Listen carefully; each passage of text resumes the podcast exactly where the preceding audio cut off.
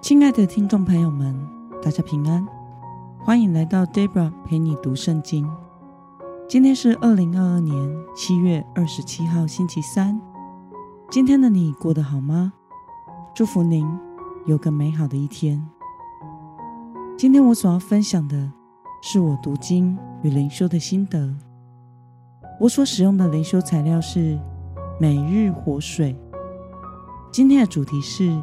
洁净内心的圣殿。今天的经文在马太福音第二十一章十二到十七节。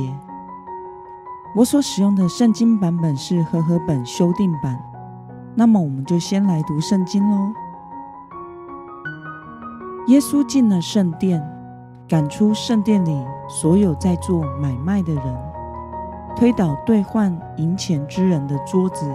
和卖鸽子之人的凳子，对他们说：“经上记着，我的殿要称为祷告的殿，你们倒使它成为贼窝了。”在圣殿里有盲人和瘸子到耶稣跟前，他就治好了他们。祭司长和文士看见耶稣所行的奇事，又见小孩子在圣殿里喊着说。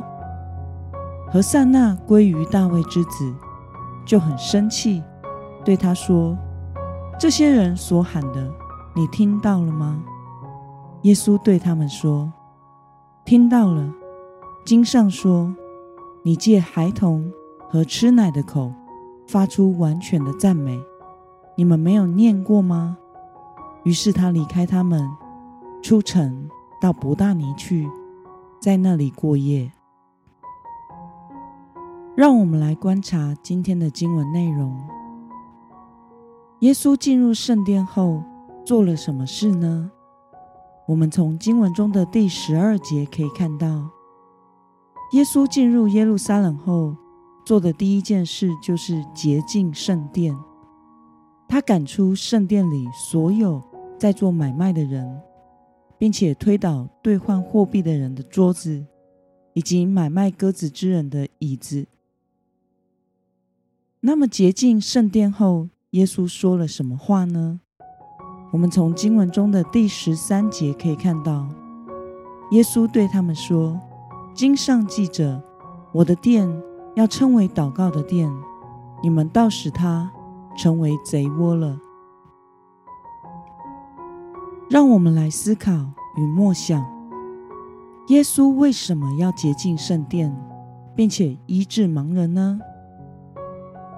在当时，人们来到圣殿，是以献祭牲畜的方式来赎罪和敬拜，并且在圣殿的院子里祷告。但是远方来的人是无法把要献祭的牲畜从很远的地方牵过来，那么就必须在当地买。原本这些提供外地人可以买要献祭的牲畜。以及兑换罗马币与以色列币的买卖是合情合理，使外地人方便的。但是，并不是设在圣殿区的里面，而是有一小段距离之外，以免污秽了圣殿。但是，由于买卖中间可以有利益的共享、抽回扣，当时的宗教领袖们竟然让这些商人。进到圣殿的院子里面来，因此，在这些买卖和兑换货币的交易之中，哄抬价格以及欺瞒剥削的情况屡见不鲜。圣殿原本该是敬拜和祈祷的地方，但是在当时却成为了宗教领袖和商人中饱私囊的贼窝了。并且整个圣殿的院子变成了像市场一样的闹哄哄，也臭烘烘。因为这些活体的牲畜会吃会拉，大家可以想象一下，我们有的时候骑摩托车经过猪圈或者是养鸡寮的气味是如何呢？因此，耶稣赶出那些在圣殿中做买卖的和兑换。货币的，推倒他们做生意的桌子，为了就是要洁净圣殿，不要让他们在圣殿做这些行为。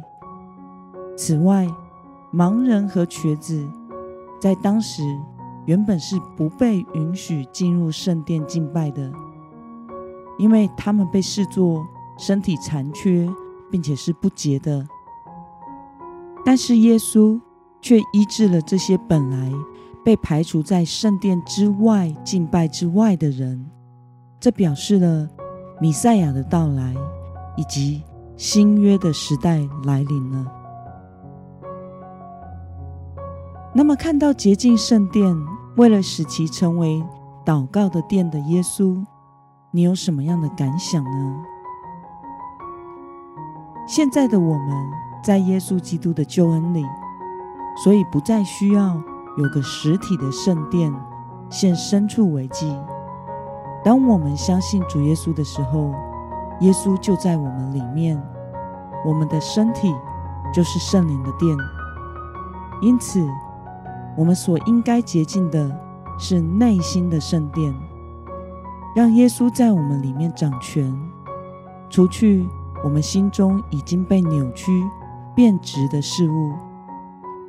有许多基督徒信是信了主，但是总还是在追求不属神的事物，或者是活在过去的苦毒伤害之中。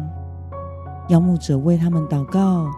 或者是得医治的祷告，但是祷告完还是不愿意放下伤害，让神来医治内心的扭曲，以至于心中始终无法专一的、单单的来到主的面前亲近神、敬拜他，导致属灵的生命无法成长，这实在是很可惜的事。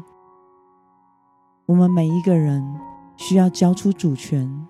并且回转向神，愿主耶稣洁净我们的心，赐给我们一颗新的心，使我们能够来到主的面前，向神献上敬拜和祷告，让我们的内心恢复成为敬拜与祷告的殿。那么，今天的经文可以带给我们什么样的决心与应用呢？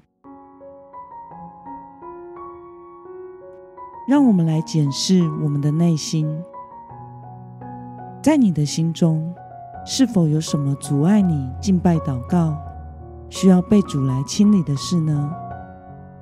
为了以清洁的心活出敬拜神的人生，你决定要怎么做呢？让我们一同来祷告，